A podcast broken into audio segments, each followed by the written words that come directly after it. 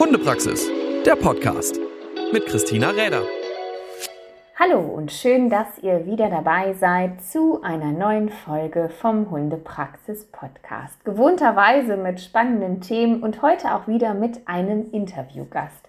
Einem Interviewgast, wo ich sehr froh bin, dass er heute als Stellvertreter einer speziellen Organisation tatsächlich mit mir diese Folge aufnimmt, denn ich hatte schon einmal das Glück, ihn äh, tatsächlich vor sieben Jahren im Seminar zu erleben. Und ich glaube, das war so ziemlich das letzte Seminar, wo ich von Anfang bis Ende nicht einmal gedacht habe, ich äh, muss mal kurz hm, vor die frische, also an die frische Luft, weil es irgendwie zwischendurch dann doch mal langweilig wird. Nein, da habe ich gesessen und gespannt gehört, was er uns da erzählt hat. Denn er ist gerade natürlich auch in Hundekreisen, die sich mit dem Thema Gesundheit befassen, sehr, sehr bekannt. Und heute sprechen wir über die Gesellschaft zur Forschung für oder zur kynologischen Förderung der Forschung für den Hund. Und heute ist mein Gast Professor Dr. Dr. Martin Fischer. Herzlich willkommen. Schön, dass Sie sich die Zeit genommen haben. Vielen Dank. Ich danke für die Einladung, in diesem Podcast sprechen zu dürfen. Und ich freue mich natürlich, Ihnen die Gesellschaft zur Förderung kynologischer Forschung, ich würde Sie bitten, dass wir ab jetzt GKF sagen, sonst ist ja. die Aufnahmezeit vorbei, wenn ich 15 Mal Gesellschaft zur Förderung kynologischer Forschung gesagt habe. Dem wäre ich sehr dankbar. ja, die stelle ich natürlich sehr, sehr gerne vor. Ich bin seit zweieinhalb Jahren Vorsitzender dieser Gesellschaft und kann also etwas zur Geschichte sagen über das, was aktuell ist und was wir so machen. Wunderbar. Die Forschung, die ist ja, oder die GKF, die ist ja unter anderem natürlich auch vertreten und man kann auch als Hundebesitzer entsprechend einsehen und mitwirken. Und das ist ja ein, ein Zusammenschluss, der sich für die Forschung und für verschiedenste Projekte rund um, ja, wirklich so alles, was Gesundheit um den Hund ähm, ich sag mal, Wissen um den Hund äh, extrem erweitert hat. Und da gab es ja schon einige Forschungsarbeiten, Studien. Ich glaube tatsächlich auch schon eine, zu der es auch schon eine Podcast-Studie gibt. Diese gehört sicherlich auch dazu. Aber ich bin ganz gespannt, wenn Sie uns einmal ein bisschen erklären, was ist da der Hintergrund? Warum ist das entstanden und wie? Also für die GKF gibt es nur zwei Personen, die man eigentlich nennen muss. 1994, also jetzt schon vor 28 Jahren, hatten damals die Frau Dr. Helga Eichelberg, ich nenne sie immer so gerne die Queen des deutschen Hundewesens. Also das ist äh, tatsächlich die Person, die das deutsche Hundewesen in den letzten Jahrzehnten sicher ganz wesentlich mitgeprägt hat. Und Anfang der 90er Jahre und schließlich 1994 die Gründung der GKF. Wie so häufig gehören immer zwei dazu. Idee und auch diese Feststellung, es fehlt sowas, war ganz stark von Seiten von Frau Dr. Eichelberg.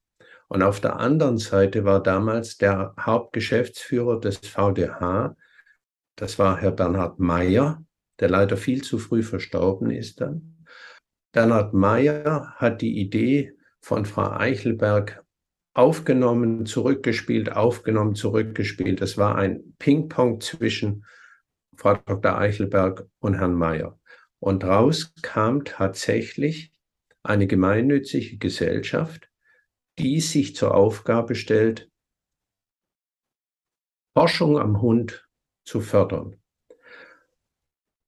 Einer der Punkte, der wichtig ist, Forschung am Hund findet an verschiedensten Stellen statt. Das haben Sie ja gerade schon gesagt. Man denkt natürlich zunächst mal an tiermedizinische Forschung. Aber ich selber, ich arbeite ja auch schon seit 18 Jahren am Hund, an der Fortbewegung, an der Schädelentwicklung, an allen möglichen Dingen zum Hund. Und ich bin auch nicht da. Dann gibt es das ganz große Gebiet der Verhaltensforschung am Hund. Äh, zum Beispiel der Privatdozent Dr. Ganzloser mit einer großen Gruppe, der sich zu Themen äh, von wirklich bis hin zu Hundehaltung und allem beschäftigt. Es gibt also ein großes Spektrum von Forschung zum Hund.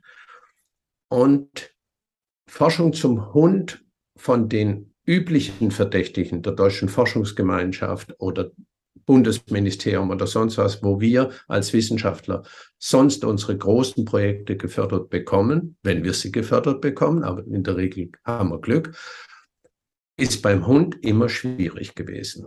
Kein Mensch weiß warum, aber Hundeprojekte waren immer so ein bisschen, ach ja, da geht es um Hunde. Und das war also, es gab die Notwendigkeit, eine Förderung zu haben. Und seit ihrer Gründung, und ich habe mir das mal aufgeschrieben, äh, seit ihrer Gründung sind über drei Millionen Euro in die Förderung geflossen. Das ist eine richtig große Summe. Die letzten Jahre, also allein seit 2020 etwas über 100.000, letztes Jahr über 150.000, dieses Jahr sind es bisher 40.000, aber wir haben noch einen Vergabezyklus. Also wir vergeben im Prinzip in der Regel zwischen 100 und 120.000 Euro im Jahr. Das bedeutet, es sind in der Regel drei bis vier Projekte, die gefördert werden. Da sage ich gleich noch mehr dazu.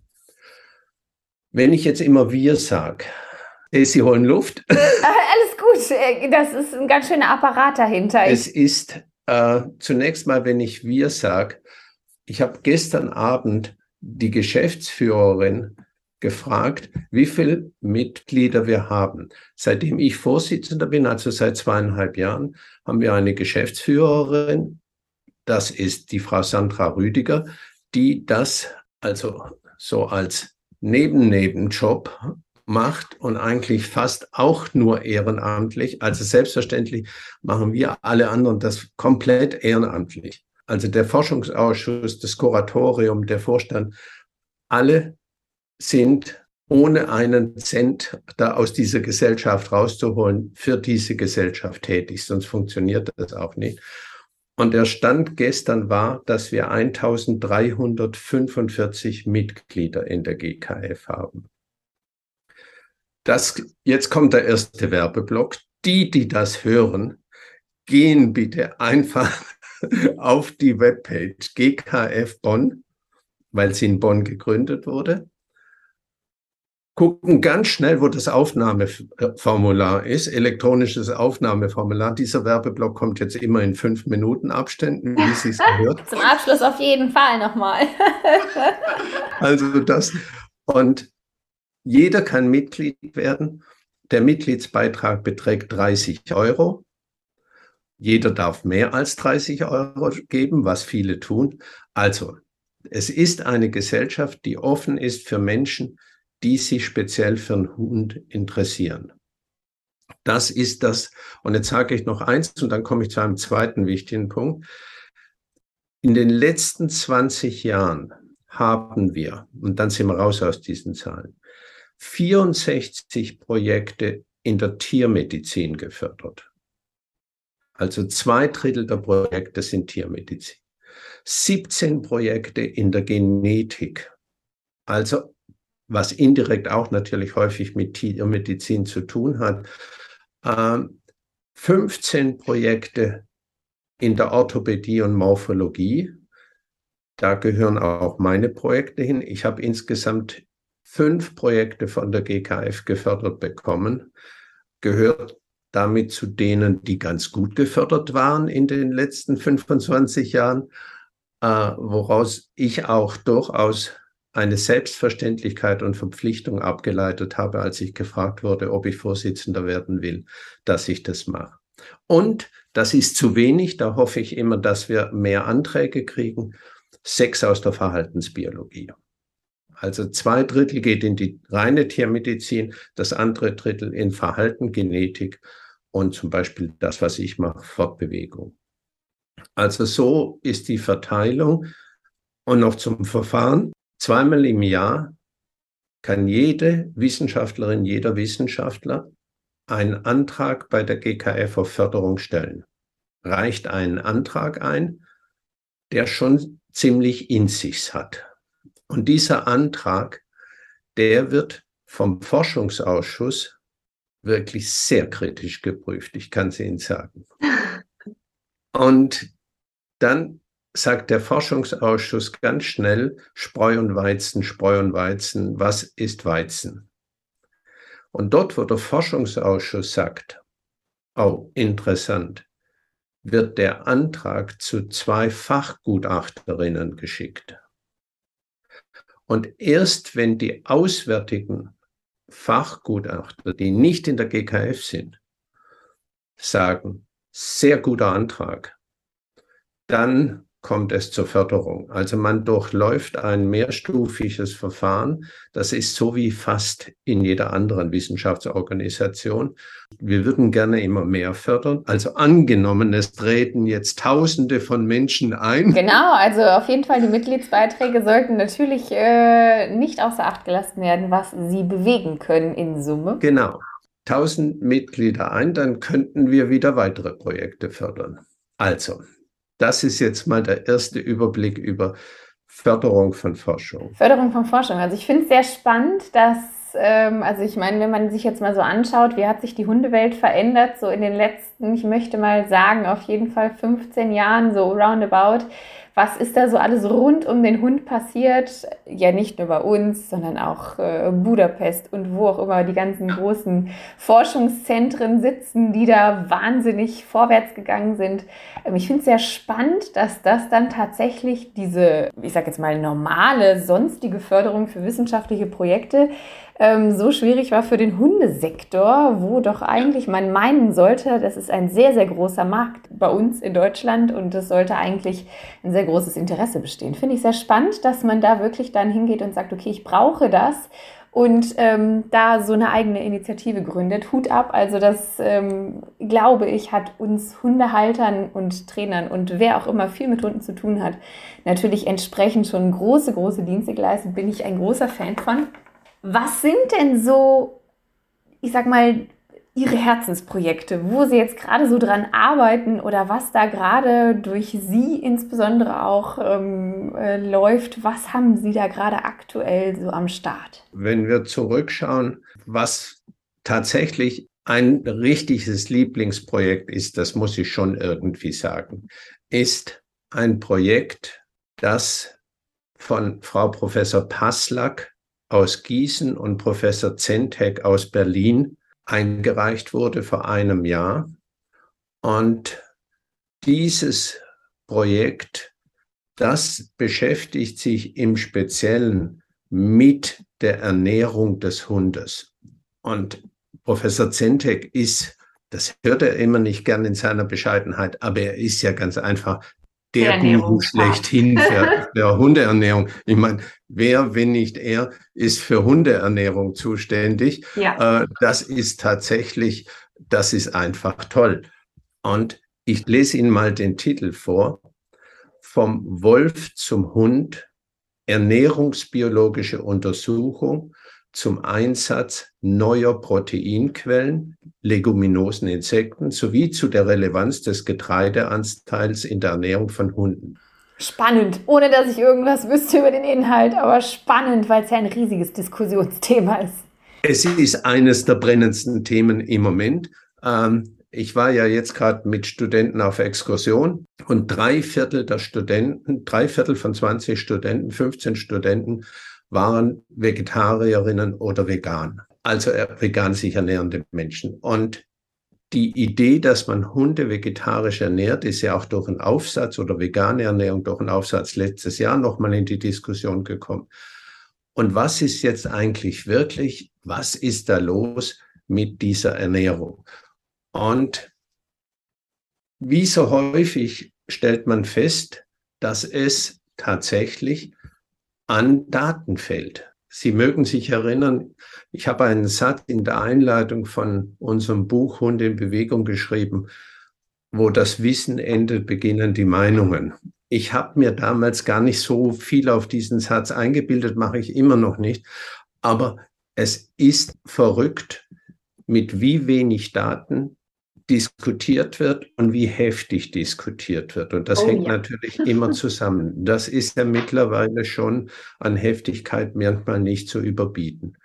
Und deshalb haben die beiden, Professor Paslak und Professor Zentek, sich ein großes Projekt überlegt. Es werden in Gießen und Berlin jeweils Hunde mit pflanzlichen Proteinquellen ernährt und am anderen Ort mit Insekten. Das ist die Frage, die neue Frage auch, ist Protein aus Insekten vielleicht die Zukunft für die Hundeernährung? Die viel, das tierische Eiweiß, das Hunde zu sich nehmen, ist ja tatsächlich relevant. Ich meine, das ist ja eine vollkommen berechtigte Frage, wenn wir uns vorstellen, wie viel Pflanzen wir produzieren müssen, um die Menge an tierischem Eiweiß zu produzieren, was Hunde brauchen. Eine ernstzunehmende Frage. Also, wie sieht es mit den neuen Proteinquellen aus?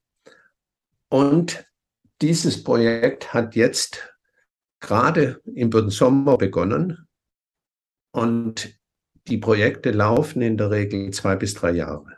Also wir fördern zwei Jahre. Und jetzt kommt, das auch deshalb ist es natürlich mein Lieblingsprojekt im Moment, weil dieses Projekt für die GKF ein großes, ein teures Projekt war. Also richtig teuer. Und da wir, ich spreche jetzt nicht über Geld, aber es reicht, wenn ich sage richtig teuer. Und das könnten wir aus dem Budget der GKF so vielleicht nicht bezahlen. Da hatte Herr Leif Kopernik, der Geschäftsführer des VDH, eine Idee und hat gesagt, ich lasse mal meine Kontakte spielen. Ich nenne das jetzt salopp so. Und hat einfach bei verschiedenen Futtermittelherstellern angerufen und zu denen gesagt, wolltet ihr nicht schon lange die GKF unterstützen bei einem Projekt? Und wichtig ist ja, dass die keinen Einfluss haben dürfen auf die Studie. Das heißt, sie dürfen ja. keine Finanzierung des Projekts machen, aber ich als Vorsitzender GKF kann natürlich Geld einnehmen und sagen, ja, wunderbar, so können wir die Studie durchführen, kann aber auch gleichzeitig garantieren, dass die beiden Forschenden, Frau Paslak und Herr Zentek, unabhängig sind in ihrer Forschung. Da wird kein Fünkchen Einfluss genommen. Keine Interessen spielen da eine Rolle. Und so haben wir tatsächlich 90 Prozent des Projektes von denen finanziert bekommen. Das ist ganz großartig. Das muss man wirklich sagen. Also ein großes Projekt, tolle Förderer. Und das alles kann man immer nachlesen also angenommen, Sie sind es, aber angenommen, Ihre Zuhörer sind jetzt nicht Mitglied in der GKF. Es gibt ja noch welche, oder? Sicher noch, aber bis zum Ende des Hörens kann man ja schon im Internet bei Google eingegeben haben, was man denn machen möchte. Und wenn Sie jetzt Mitglied der GKF werden, dann kriegen Sie zweimal im Jahr ein Info per PDF und in diesem Info steht ausführlich, also im letzten Info sind, geht seitenweise, insgesamt sind zwölf Seiten von Paslak und Centec geschrieben zu diesem Thema. Also wer sich über das Projekt, über vegane Ernährung beim Hund, über die Frage Ja, Nein und alles mal von Wissenschaftlerinnen informieren lassen will, der ist tatsächlich gut beraten, das GKF-Info zu lesen. Seit fünf Infos verschicken wir die als PDF, um Kosten zu senken. Zuvor war das Papier und jetzt PDF. Und wer jetzt tatsächlich sich aufmacht und eintritt, der kriegt alle letzten fünf Hefte als PDF einfach so zugeschickt. For free, weil wir nett sind. Ähm, so, das ist ein Projekt. Wunderbar. Wäre ja schon mal nochmal ein Grund, nochmal mehr, äh, etwas mehr als den normalen Mitgliedsantrag äh, für 30 Euro zu leisten. Wenn man dann schon so viel Material bekommt, was einen deutlich weiterbringen könnte. Absolut. Zweite große Aufgabe der GKF, ich nenne das jetzt seit anderthalb Jahren so, GKF das Tor zur Wissenschaft. Ich habe selber in meinen Vorträgen immer wieder gemerkt, wie wichtig es ist, dass man neue wissenschaftliche Erkenntnisse vermittelt. Das machen Sie ja mit dem Podcast. Wenn Sie die Kollegen aus Ungarn und wo überall her zum Podcast einladen, geht es um Wissensvermittlung. Es geht darum, dass das, was wir tatsächlich wissenschaftlich an neuen Erkenntnissen gewinnen, so schreiben, dass es nur andere Wissenschaftler verstehen und sonst so gut wie niemand, wenn wir die harten wissenschaftlichen Arbeiten schreiben, dass wir diese aber so übersetzen, dass jeder Mensch es verstehen kann. Und deshalb entwickelt sich das GKF-Info immer mehr zu einer wirklichen Informationsquelle über Neues aus der Wissenschaft. Das Ganze hat einen amüsanten Hintergrund. In Luxemburg lebt ein Norweger, Stein Erik Greta. Herr Greta züchtet Lundehunde. Ich befürchte, dass kaum ein Podcasthörer jemals einen Lundehund gesehen hat. Mal schnell googeln. Es sind außergewöhnliche Hunde. Eine norwegische Hunderasse, absolut außergewöhnliche Hunderasse. Und Herr Greta liest, jetzt übertreibe ich, und ich darf das, weil wir uns bestens verstehen, ununterbrochen Nachrichten über Hunde, wissenschaftliche Nachrichten über Hunde, über Hunde und Covid, über Hunde und Krebserkrankungen, über alles, was mit Hunden passiert, neue Arbeiten zum Ursprung der Hunde. Und irgendwann habe ich ihn gebeten, er möge mir doch immer so eine halbe Seite, wenn er einen interessanten Artikel gelesen hat, schicken. Herr Greta schickt mir eine halbe Seite, die eine neue Arbeit, die er gelesen hat, in einem norwegisch-luxemburgerischen Deutsch. Das über, wir freuen uns immer. Ich schreibe ihm dann, ja, unglaublicher Artikel, lest den auch. Und dann am Schluss landet das unter dem Titel Gretas Fundstücke im GKF-Info. Und da können Sie dann tatsächlich jetzt im Dezember kommt das nächste Info, das lesen, was seit Mai diesen Jahres etwa Neues über Hunde auf der Welt, tatsächlich Wichtiges Neues publiziert wurde. Ja, also wir wollen das auch immer noch weitertragen. Wir wollen Stein-Erik Greta hatte mir jetzt gesagt, wir könnten auch so eine Art Info machen, dass man einfach das jede Woche neu reinstellt und man könnte noch viel machen, aber irgendwie sind wir auch noch ein bisschen wenige, die das machen. Also wenn unter den Zuhörerinnen und Zuhörern jetzt bei Ihnen jemand ist, so Hundenerds wow. sind. Hundenerds ist ein schöner Begriff. Ich werde mal Stein Erik fragen, ob er ein Hundenerd Sicherlich. Also, wenn es noch weitere solche Hundenerds gibt, dann mögen die mir bitte eine Mail schreiben und dann sagen, okay, ähm, ich würde da irgendwie auch gern an dem Projekt Wissenschaft umsetzen, in die Verständlichkeit teilnehmen. Also das zweite, Förderung ist das eine, ist das Standbein, wenn man so will, die Hauptaufgabe der GKF. Die zweite Aufgabe ist natürlich Wissensvermittlung, verständliche Wissenschaft, wie man so schön sagt. Und das dritte ist, dass die GKF sich auch immer einmischt, also initiativ wird. Letztes Jahr hatte ich eine, vor anderthalb Jahren hat es angefangen, hatte ich ein Dutzend Menschen eingeladen, die erfreulicherweise kommen, wenn ich sie einlade, ohne da, und zwar alle ehrenamtlich wieder ohne einen Pfennig, um über Kastration zu sprechen. Noch so ein Punkt.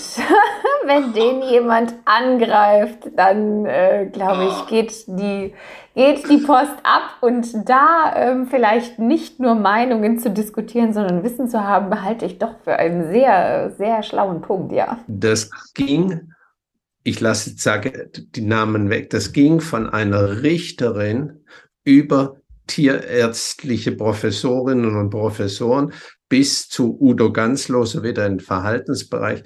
Und das Ganze endete dann mit drei Artikeln, die, was wichtig ist, der VDH hat ja auch eine Monatszeitschrift, unser Rassehund, und da kamen drei Artikel hintereinander, Kastration aus rechtlicher Sicht, aus medizinischer Sicht und aus verhaltensbiologischer Sicht.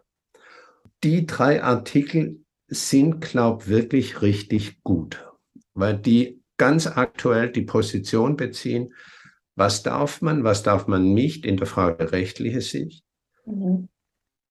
Was sind neue Ergebnisse und wo geht das jetzt in einen Bereich, wo man sagt, Vorsicht. Angenommen, Menschen, die jetzt zuhören, treten bei das ist ja wie so auf dem Markt, gell? Dann lege ich noch eins drauf und schicke die drei Kastrationsartikel an die neuen Mitgliederinnen und Mitglieder. Dann könnten die sicherlich im Bemerkungsfeld oder irgendwie im Mitgliedsbeitrag erwähnen, dass sie im Podcast äh, das mitbekommen haben. Und unter dem Podcast wird natürlich selbstverständlich auch direkt der Link gesetzt, wo sie sich anmelden können. Also da wäre ja dann nochmal ein On-Top obendrauf. Und ich glaube, dieses Thema ist für sehr, sehr viele sehr, sehr interessant. Noch ein Grund, sich diese 30 Euro mindestens im Jahr zu gönnen, nicht wahr? Und wenn wir jetzt jede Woche so einen Podcast machen, dann haben wir irgendwann mal 10.000. Großartig, großartig. Das wäre doch eine großartige Vorstellung. Also, ich habe ja schon zu Beginn gedacht, also 20 Minuten sind ja fast immer zu kurz, sich mit Ihnen dazu unterhalten. Aber das ist, wir sind schon ewig weit. Alles gut. Aber ich glaube, so ein bisschen zusammenfassend können wir sagen, es ist etwas, was jeder interessierte Hundebesitzer, der wirklich interessiert ist, wo er nur von profitieren kann. Und dieses Profitieren ist halt nicht nur ein Nehmen und alle anderen machen etwas.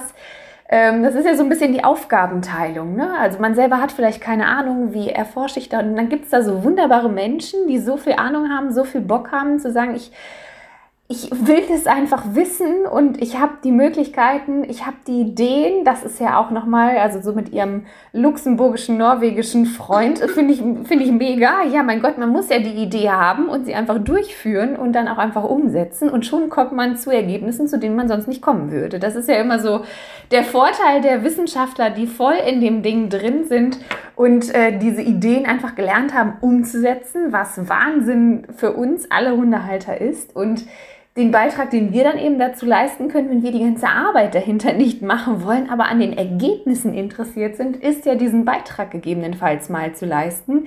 Und bevor wir dann die nächste äh, rosarote Decke fürs Hündchen kaufen mit Fellbesatz, dann investieren wir vielleicht lieber diesen Beitrag äh, in das, was uns wirklich alle interessieren kann, weil es so vielfältig ist, weil es einfach ähm, es geht ja nicht nur in eine Richtung, es ist nicht nur in Anführungszeichen Förderung von einem Aspekt, der jeden Hundehalter betreffen kann, sondern es geht ja wirklich um alle. Also irgendwo trifft es jeden, was dabei rauskommt. Und ähm, deswegen wirklich nochmal der sehr naja, eindeutig haben wir es auch schon die ganze Zeit immer wieder darauf hingewiesen, aber nein, wir waren vollkommen diskret ja, in unserem Hin. Dass wir natürlich unter dem Podcast die Anmeldungsmöglichkeit zur GKF verlinken, denn die lebt davon und die Wissenschaft, die dahinter steht und die uns die Ergebnisse bringt, entsprechend auch. Das ist so ein wichtiger Hinweis und das mag ich wirklich ans Herz legen, denn was dahinter so entsteht und ich glaube, wir haben ja schon so ein paar Namen gehört, die sind auch vielen Leuten ein Begriff. Da wird ja wirklich was angefangen mit diesen paar Euro, wenn man das mal so sagen darf. Also man darf, wie gesagt, auch große Summen überweisen, aber mit ein paar Euro ist uns auch schon geholfen. Und weil Sie gerade das rosa-rote Deckchen ansprachen, jetzt lese ich Ihnen aus dem Juli-Heft ein Gretas Fundstück vor. Okay. was man so alles im Hundekot nachweisen kann. Eine Studie an der Universität New York hat herausgefunden, dass im Kot und Urin von Hunden und Katzen deutliche Spuren von potenziell toxischen Gruppen von Chemikalien nachweisbar sind. Also das ist eine Gruppe, die heißt aromatische Amine. Da wird jetzt erklärt, was das ist. Und das sind, halten Sie sich fest, Farbstoffe in Kosmetika, Textilien und Kunststoffen. Das roter-rosa Deckchen, jetzt kriege ich wieder wahrscheinlich ganz viele Probleme, das rosa-rote Deckchen nicht zu kaufen, ist sogar vielleicht gesund für den Hund. Möglich. Unter anderem auch wahrscheinlich mit den ganzen Spielzeugen, die man so kaufen kann. Also, in den Kot- und Urinproben wurde nämlich nachgewiesen, dass tatsächlich das nicht so sehr von den Wohnverhältnissen, das hat man immer gedacht, sondern ich zitiere wieder aus dem, was im Info stand, die aromatisierten Amine scheinen aus Lebensmittelfarbstoffen oder Farbstoffen in Spielzeugen oder anderen Produkten der häuslichen Umgebung zu stammen, die mit der Zeit ausgelaugt werden und im Verdauungssystem von Hunden und Katzen dann umgewandelt werden zu Substanzen, die Blasen, Darm und andere Krebsformen auslösen. Sie sehen, wenn man Mitglied in der GKF wäre, würde man das lesen und würde Geld sparen, weil man Dinge nicht kauft, die den Hund vielleicht irgendwie auch negativ beeinflussen. Ja, ich ähm, oute mich jetzt als ganz furchtbare Hundemutti, die all so einen Krempel überhaupt gar nicht kauft. Aus Unsinnigkeitsgründen irgendwie für mich. Aber äh, gut, fühle ich mich jetzt gleich wieder gut. Wenn ich das so höre, dann ist das völlig in Ordnung. Als hätte ich es geahnt. Es ja. geht doch darum, dass Sie sich wohlfühlen, wenn Sie in der Das erheitert meinen Tag heute auf jeden Fall und äh, bestätigt mich darin, es weiterhin nicht zu tun. Auch wenn jetzt sich viele Hersteller vielleicht ein bisschen gekränkt fühlen, aber gut, so ist es eben. Und darf ich Ihnen noch ein Beispiel geben? Sehr gerne. Unsere Hündin hat vor einem guten halben Jahr eine autoimmunbedingte Hirnhautentzündung, Meningitis bekommen, nennt sich mhm. SRMA. Und zwei Monate zuvor hat die GKF einen hervorragenden Antrag von einem Doktoranden aus Hannover bekommen, einem Herrn Wohlsein, der genau diese Erkrankung untersucht. Und ich fand es hochinteressant. Der Forschungsausschuss, die Gutachter, alle haben gesagt, toller Antrag, muss gefördert werden. Und als ich dann die genau an dieser Krankheit wirklich schwerst erkrankte Irma vor mir sah, habe ich gedacht, meine Güte, wie wichtig ist es, dass man diese Krankheit, deren Ursache man nicht kennt, einfach immer weiter erforscht. Das ist jetzt eine keine sehr seltene, aber eher eine seltenere Krankheit, aber trotzdem eine Krankheit. Wenn man die versteht, versteht man vielleicht die Ursache dieser Krankheit auch wieder mehr. Also ich habe am eigenen Leib erlebt, was es bedeuten kann, wenn ich einfach GKF-Info lese. Und vor allem, ja, und vor allem es auch erkennt, ne? Also dass, ähm, dass man eben gewisse Dinge auch erstmal beginnt zu erkennen. Also viele Sachen, was man da ja auch so erforscht, ob das jetzt aus dem Verhalten oder medizinischen Bereich ist, dass man das erkennt, darüber weiß, weil erst wenn man mal darauf aufmerksam gemacht worden ist, dann ist einem sowas vielleicht auch bewusst. Und das gilt ja dann nicht nur für den Hundehalter an sich, sondern auch für Menschen, die auch weitergehend mit Hunden beschäftigt sind, die auch davon profitieren. Mein Gott, es ist ja so, als könnte man gar nicht umhin, sich äh, diesen Forschungszwecken ein wenig zu verpflichten, in welcher Form auch immer. Dazu natürlich unterm Podcast der Link. Ich muss nur noch etwas richtigstellen. Ja, bitte. Sie haben Anfang in Ihrer Einleitung angespielt auf unsere neue Studie Gangwerksentwicklung. Mhm. Da hatten Sie ja mit der Frau Dr. Kirsten Häusler einen ja. Podcast. Diese Studie wird nicht von der GKF gefördert, weil ich ja Vorsitzender der GKF bin und ich kann ja keine oh. Studie fördern in einer Gesellschaft, in der ich Vorsitzender bin. Also das wäre schon ziemlich übel. Gut, dass wir das am Ende dann nochmal richtig gestellt haben. Gut, wunderbar. Ja, das ist vor allen Dingen die Firma Hehl und in der Vorbereitung ja. unseres Podcasts habe ich gesehen, dass Sie ja mit der Frau Dr. Schreiner vor kurzem Auch einen schon, Podcast ja. hatten. Es ist also eine ganz kleine Familie wieder, die bei Ihnen zusammenkommt. Also wunderbar.